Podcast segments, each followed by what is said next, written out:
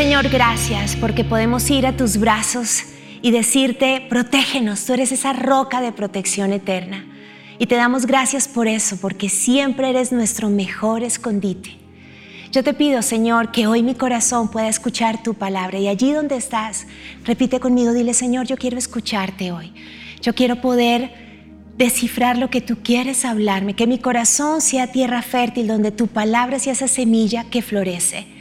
Te necesito, Jesús. Háblame en este día. Oramos juntos en tu nombre, Señor. Amén. Iglesia, me encanta verlos de nuevo y quiero que juntos leamos segunda de Corintios capítulo 4, versículo 16. Acompáñenme ahí en sus casas. Dice, "Por tanto, no desmayamos. Antes, aunque este nuestro hombre exterior se va desgastando, el interior no obstante se renueva de día en día. En la versión Biblia para todos quiero resaltar algunas palabras que me encanta. Dice, por eso no nos damos por vencidos. Cierto que nuestro cuerpo se envejece y se debilita, pero dentro de nosotros nuestro espíritu se renueva y fortalece cada día. Hoy vamos a hablar de renovación y no sé si pusieron atención a esta contradicción que nos presenta Pablo, porque Pablo dice, hey, es posible que por fuera ustedes se sientan débiles, que por fuera su armadura esté desgastada, que no tengan fuerzas, pero no se imaginan, es increíble lo que ustedes pueden vivir. Y es que a pesar de eso, en su interior ustedes pueden sentir la fortaleza de Dios. Ustedes internamente pueden tener músculos espirituales increíbles. Suena súper contradictorio. Y de eso les quiero hablar, de cómo poder ser renovados, de un proceso de renovación donde aunque externamente podemos pasar por cosas difíciles, internamente el Señor quiere hacer algo en ti y en mí. Cuando estamos hablando de renovación, estamos hablando de estrenar cosas, estamos hablando de remodelar, de cambiar, de modificar, de reinventar, que es la palabra de moda. A nosotras las mujeres nos encanta la renovación, nos encantaría renovar nuestro closet cada semana, ¿cierto? Eh, todos queremos estrenar, vemos nuestra casa en este tiempo tal vez de cuarentena y decimos, ay, cuando podamos quisiéramos cambiar esta pared de color, nos encantaría hacer esto en el cuarto de los niños, todo eso nos gusta, nos gusta cambiar cosas en nuestro entorno. Hace unos meses tuvimos que mudarnos en casa, estamos en otro apartamento y es más cómodo, digamos que lo elegimos por varias cosas eh, logísticas con, con nuestro segundo hijo, pero la cocina es horrible, la cocina es como de 1420, o sea, es patética, entonces el acuerdo que hicimos con el dueño del apartamento es, oiga, nos vamos a trastear, pero cámbienos la cocina.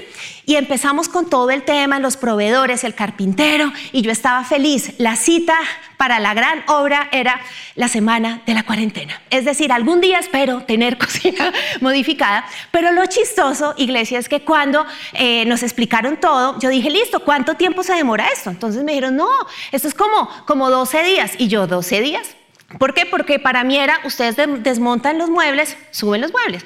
Y mi esposo me explicó que él es el director de obra. Me dijo, no, mi amor, es que hay una obra, hay un problema eléctrico, por eso no tenemos horno, entonces no solo es una obra de madera, sino, mejor dicho, yo quería que esto fuera ya, ¿sí? Pero la obra va a cobrar tiempo. Ahora, por todo este tema de la cuarentena, iglesia, espero en diciembre eh, tener horno, espero en diciembre salir de la cocina de los años 70, pero bueno, el punto es que en mi cerebro la renovación es esto. Pero cuando hablamos de renovación, estamos hablando de un proceso, así se llama el mensaje, proceso de renovación. Así como mi cocina, hoy les quiero hablar de una mujer que tuvo que vivir diferentes circunstancias para llegar a una renovación tremenda pero ella no sabía que se trataba de ese proceso. Hoy vamos a hablar de la mujer de Sunem. Ni siquiera tiene nombre, la Biblia no nos dice cómo se llamaba, pero es una mujer tremenda. La historia está en Segunda de Reyes 4, desde el versículo 8.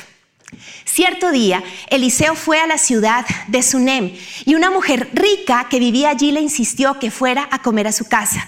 Después, cada vez que él pasaba por allí, se detenía en esa casa para comer algo. Entonces la mujer le dijo a su esposo, estoy segura de que este hombre que pasa por aquí de vez en cuando es un santo hombre de Dios. Construyamos un pequeño cuarto en el techo para él y pongámosle una cama, una mesa, una silla y una lámpara. Así tendrá un lugar donde quedarse cada vez que pase por aquí. Cierto día, Eliseo regresó a Sunem y subió a ese cuarto para descansar.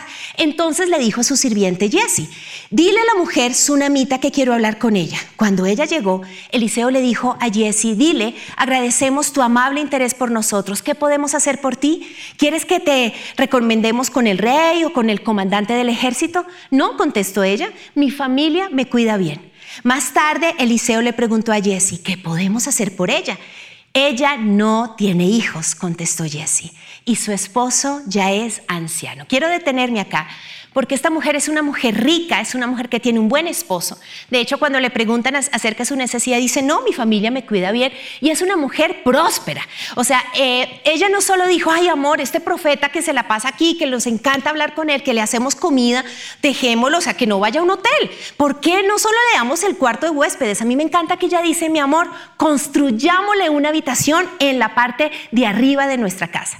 Es decir, que este matrimonio era hospedador, era ella era una mujer sensible a la necesidad del otro y quiso honrar al profeta. Decidió invertir dinero, tiempo, dice que le compraron mesa de noche, le construyeron todas las cosas, los muebles y Eliseo tenía su propio hotel en esta casa. Es decir, que esta mujer tenía una cantidad de cualidades maravillosas. Pero lo que más me llama la atención es que cuando le preguntan, ¿qué podemos hacer por ti? Ella dice, no, nada, todo está súper bien. y a mí me llama la atención porque ¿cómo así que todo está súper bien? Es Jesse el que sapea y le dice a Eliseo, es que ella no es mamá. La vieja tiene plata, tiene un esposo espectacular, pues viejito, pero es chévere el esposo. Todo está bien, pero no tiene hijos. Ella no podía reconocer su necesidad y no lo dice. Y aquí va el primer paso si tú quieres entender cómo es un proceso de renovación. El primer paso es tienes que reconocer tu necesidad. Tienes que reconocer tu necesidad de Dios. No puedes esperar que la renovación se da si cuando Dios te pregunta, ¿en qué te puedo ayudar? Tú dices, no, todo está bien. Y a mí me impresiona porque esta mujer tenía todo. A veces pensamos que nuestra necesidad de Dios es si estamos en el hueco más profundo. Pero hay personas con cualidades increíbles. Hay personas que tienen una buena familia. Hay personas que, han tenido una vida sana. Pero Dios conoce que tienen una necesidad, pero les cuesta reconocerla. Porque esta mujer le cuesta reconocer, tal vez por orgullo, tal vez porque esa posición hace que, que tema eh, ser avergonzada, de pronto se imagina que la pueden juzgar, de pronto ya se resignó, dice, pues ¿para qué? ¿Para qué le digo que no soy mamá? No, todo está bien, no necesito a nadie. Y esto es importante porque cuando Dios quiere ayudarnos, tenemos que partir de que nosotros le digamos a Él dónde está nuestra necesidad. Ahora, Eliseo no se queda con esto y la historia de la Biblia nos cuenta, llámala de nuevo, dice Eliseo. La mujer regresó y se quedó de pie en la puerta mientras Eliseo le dijo, el año que viene por esta fecha tendrás un hijo en tus brazos. No, Señor mío, exclamó ella. Hombre de Dios, no me engañes, así ni me des falsas esperanzas. Y aquí nos encontramos con el chichón, con la herida profunda de esta mujer. Por fin sale lo que está en lo más profundo de su corazón. Apenas escucha que el profeta dice, en un año vas a ser madre, ella de repente dice, no me hagas ilusionarme.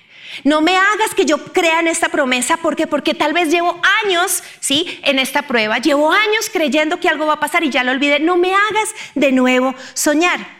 Aquí sale el dolor de su corazón. Ahora, mujeres, tenemos que reconocer que pues es mujer como nosotras. Los pobres maridos nos dicen, estás brava y nosotras que decimos, no, estás bien, súper bien, nada que ver. Porque por eso es que los pobres, no dicho, se enloquecen con nosotras, porque nosotras mentimos. Y a esta mujer está diciendo, estoy súper bien, pero por dentro está vuelta nada. Entonces, pilas, ¿quieres crecer en tu relación con Dios? ¿Quieres ser renovado, renovada? Reconoce tu necesidad. Dios no nos va a presionar. Dios nos pregunta, ¿me necesitas? Pero tú y yo necesitamos reconocerlo. Efectivamente, dice la Biblia, la mujer pronto quedó embarazada y al año siguiente, para esta fecha, tuvo un hijo, tal como Eliseo lo había dicho. Cierto día, el niño ya más grande salió a ayudar a su padre en el trabajo con los cosechadores. De repente gritó, me duele la cabeza, me duele la cabeza. Su padre le dijo a uno de sus sirvientes, llévalo a casa junto a su madre.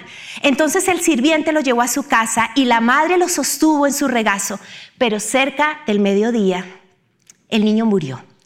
Ella lo subió y lo recostó sobre la cama del hombre de Dios. Luego cerró la puerta y lo dejó allí. Después le envió un mensaje a su esposo, mándame a uno de los sirvientes y un burro para que pueda ir rápido a ver al hombre de Dios y luego volver enseguida. Más adelante dice, entonces ensilló el burro y le dijo al sirviente, apúrate y no disminuyas el paso a menos que yo te lo diga.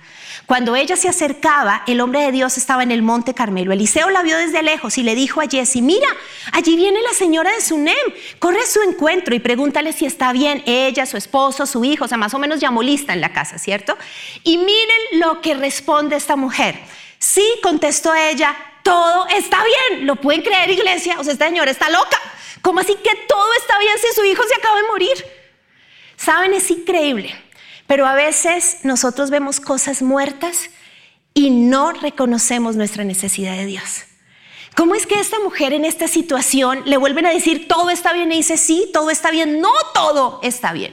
Y aquí viene el segundo punto. No es suficiente que nosotros reconozcamos nuestra necesidad de Dios.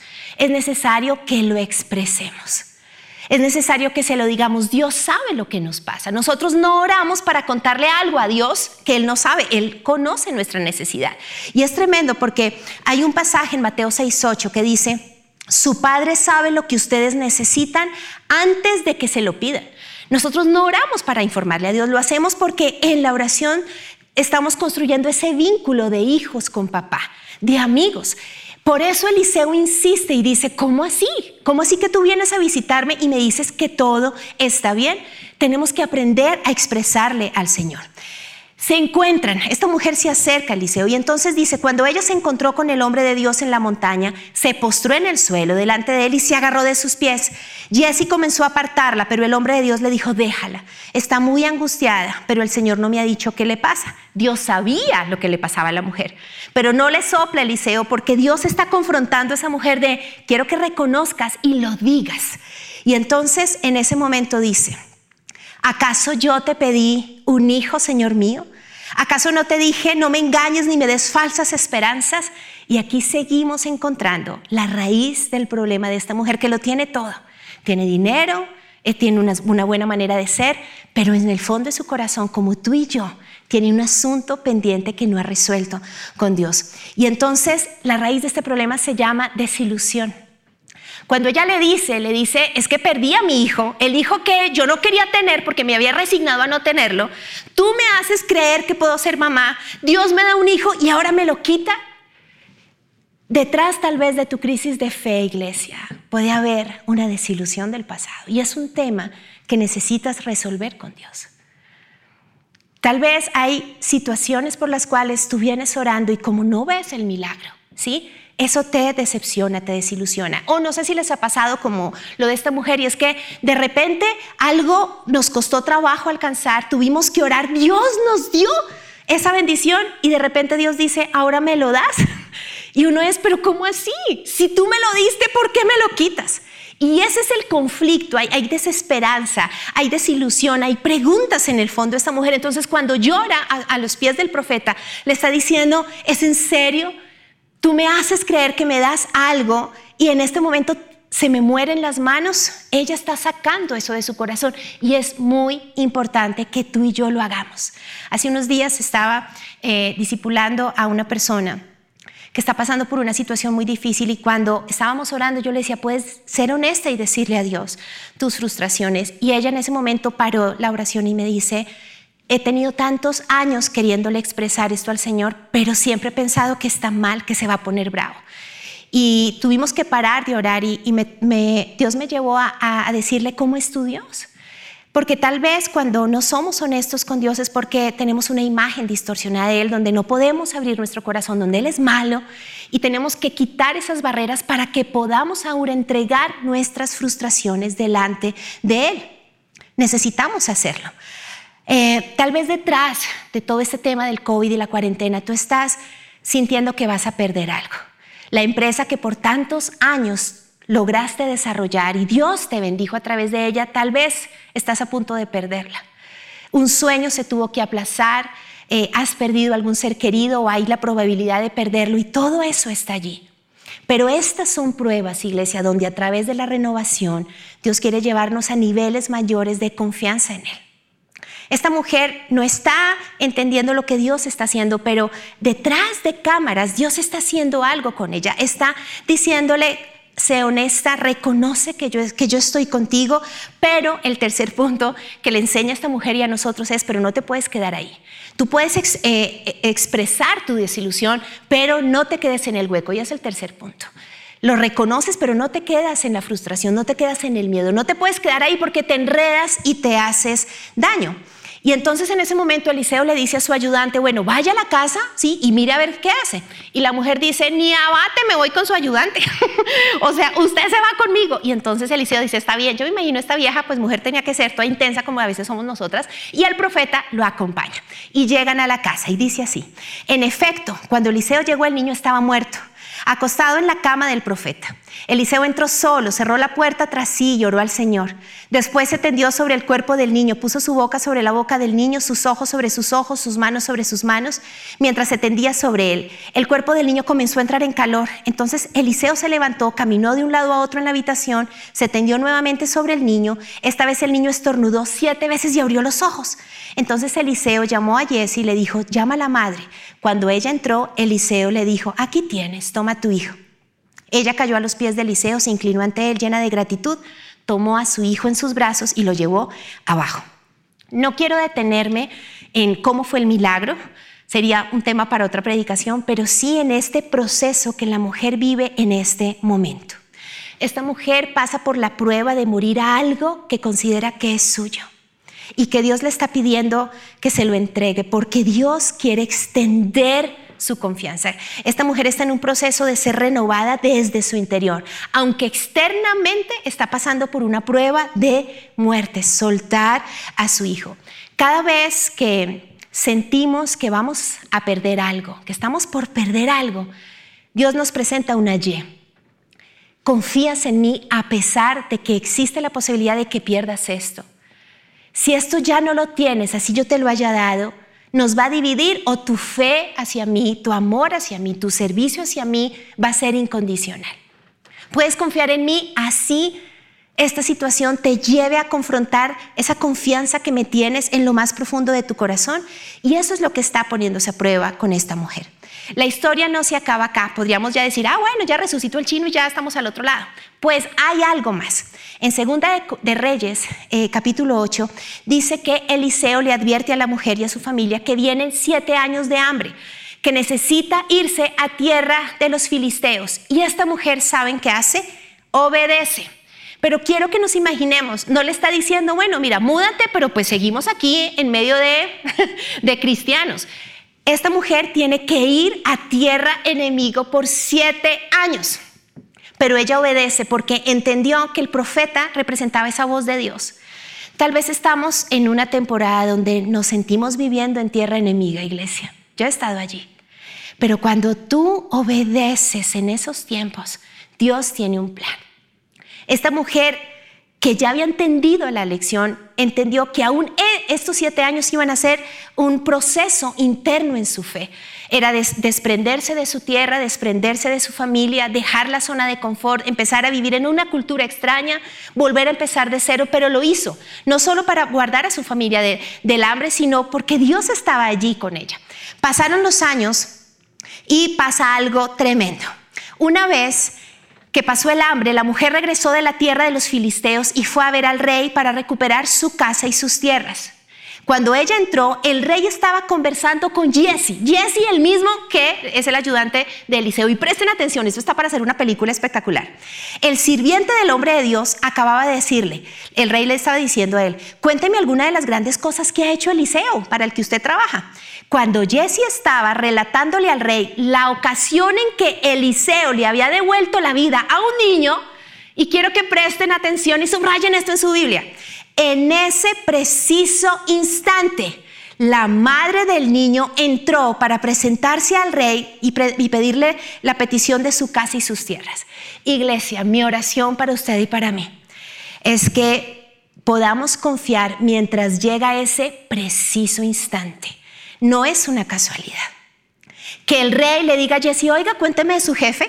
Y mientras él le cuenta este milagro de la resurrección, toca la puerta a esta mujer tsunamita y dice, de ella es de quien le estoy hablando. Mire mi señor, mi rey, ella es la mujer, este es su hijo, el que Eliseo volvió a la vida. ¿Es cierto? le preguntó el rey y ella le contó la historia y miren cómo finaliza este capítulo. Entonces el rey dio instrucciones a uno de sus funcionarios para que la mujer recuperara todo lo que había perdido, incluso el valor de todos los cultivos que se, habían cosechado durante su ausencia. A mí me impresiona la renovación de Dios. Entiendo a Pablo cuando nos dice que no importa si externamente hay cosas que nos quieren derribar, cuando entendemos el proceso, Dios hace algo desde nuestro interior. Dios no solo hace que el rey le devuelva lo que le pertenece, su tierra, sus bienes, sino que los siete años de cultivos se lo da más. Es decir, esta mujer queda de rica pasó a millonaria. Yo amo eso de Dios. Si tú permaneces en este tiempo de prueba, iglesia, Dios no solo te va a dar lo que es tuyo, Dios va a darte mucho más. Pero necesitas reconocer tu necesidad de Él, expresársela. Necesitas creer y estar en obediencia. Así estés en una temporada sintiendo que estás en tierra de enemigos. Por eso es que Pablo nos dice en el mismo texto del capítulo 4, pues nuestras dificultades actuales son pequeñas y no durarán mucho tiempo. Sin embargo, nos producen una gloria que durará para siempre y que es mucho más peso que las dificultades.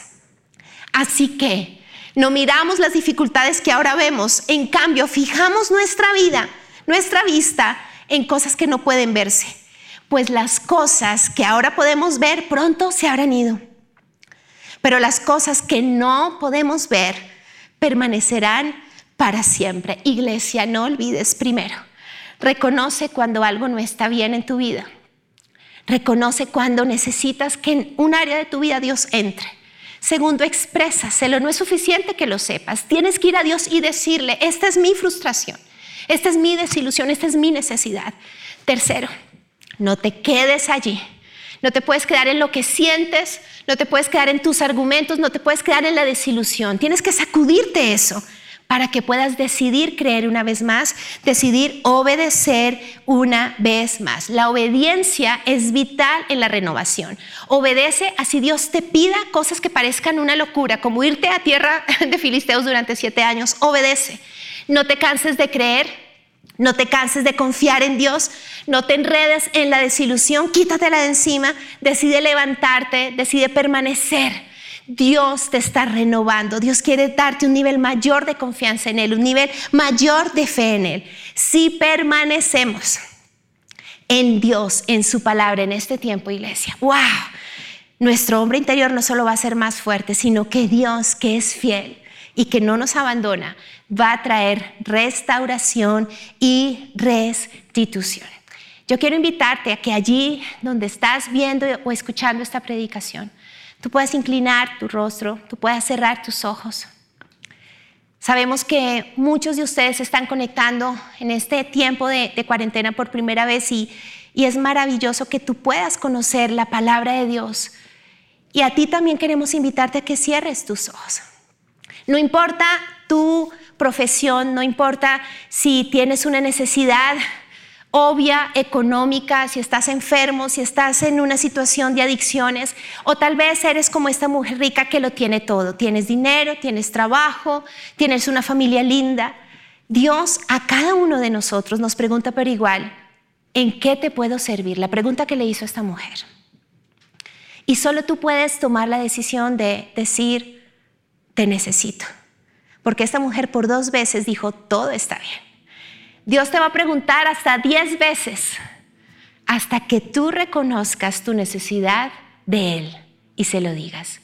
Señor, y venimos todos, sin importar nuestra condición social, nuestros diplomas, todo lo que nosotros podamos experimentar sin importar, Señor, venimos porque te necesitamos. Y yo te pido que cada uno de nosotros podamos reconocer en qué área en este tiempo estamos necesitando, cuál es esa situación no resuelta.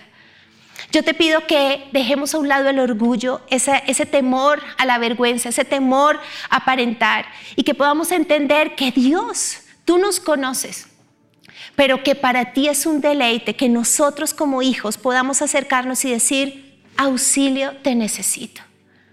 Yo te pido que podamos acercarnos delante de ti y que podamos en el nombre tuyo, Señor, decirte, te necesito en mi matrimonio, con mis hijos, en mi salud. Tú le vas a decir cuál es ese tema no resuelto, dónde necesitas de Él. Pero también quiero que seas honesto delante de Dios y si tienes una frustración, se lo expreses. Señor, es que hay este tema, esta esterilidad, esta situación que por años ha traído vergüenza, este estrés de este último tiempo. Hoy te lo digo y te lo expreso, hay frustración en mí. Dios permite que tú abras su corazón y este es un día donde tú puedes decirle realmente qué es lo que te pasa. Y te damos gracias, Señor, porque podemos expresarte nuestros temores, nuestros miedos, nuestros dolores, nuestras frustraciones. Pero también entender que esto no es el final de nuestra historia. Estamos en un proceso. Y por eso hoy decidimos no quedarnos aquí estancados, Señor, sino que decidimos poner nuestra fe en ti y decidimos levantarnos. Hoy decidimos conectarnos contigo, Espíritu Santo, ayudador y consolador nuestro. Y hoy te pedimos que nuestra fe pueda ser ensanchada y que podamos entender que hay una restitución para nosotros, que hay una promesa yo te pido que podamos ser obedientes a lo que tú nos has pedido hacer, Señor, que así sea una temporada donde nos sintamos en medio de una situación de filisteos, de enemigos, de amenazas, de acechanzas, podamos allí hacer lo que tú nos pides que hagamos. Y yo te doy gracias, Señor, porque todos vamos a recibir lo que esta mujer recibió. Y se dirá de nosotros lo mismo. Y en el preciso instante, Dios trajo la bendición. Hoy, Señor, yo te doy gracias porque para cada persona que nos está viendo y escuchando, hay un preciso instante donde no es una casualidad. Tú tienes el día y la hora donde nuestra vida dará un giro de un momento a otro. Tú sabes en qué momento tú vas a traer ese fruto de nuestra obediencia, de nuestra confianza en ti, y gracias Señor, porque como Pablo podemos decirte, aunque por fuera estemos desgastados, por dentro hay una fe de hierro. Hay una confianza que está siendo fortalecida. Nuestro ser interior está siendo más valiente en este tiempo. Y yo te doy gracias por eso. Confío solo en ti, Jesús, mi esperanza eres tú. Hoy descanso en tu fidelidad. No habrá nadie que separe nuestro amor. Yo confío solo en ti, Jesús, mi esperanza descanso en tu fidelidad. No habrá nadie que separe nuestro amor. En este momento quisiéramos saber si tú nos estás viendo por primera vez, si estás aquí conectado por primera vez, quisiéramos darte la bienvenida y además quisiéramos orar por ti y que tú también hicieras una oración por nosotros. Así que te invitamos a que cierres tus ojos y que hagas esta oración. Señor Jesús, yo te doy gracias por cada persona que se conecta hoy por primera vez. Hoy los bendecimos y yo pido que tu presencia sea rodeándolos en todo lo que ellos son y en todo lo que ellos hacen. Que ellos en este tiempo puedan elevar su mirada al cielo y puedan saber que hay un Padre bueno que los ama y que siempre ha tenido su mirada sobre cada uno de ellos. Y en este momento es que tú vas a orar y te voy a pedir que repitas esta oración conmigo. Vamos a decir, Padre Dios, gracias por amarme tanto. Gracias Jesús por morir por mí en la cruz. Gracias por tomar mi lugar. Gracias por perdonar mis pecados. Y sobre todo, gracias por darme hoy el regalo de la vida eterna. Te recibo en mi vida como mi Dios, como mi Señor y como mi Salvador. En el nombre de Jesús. Amén.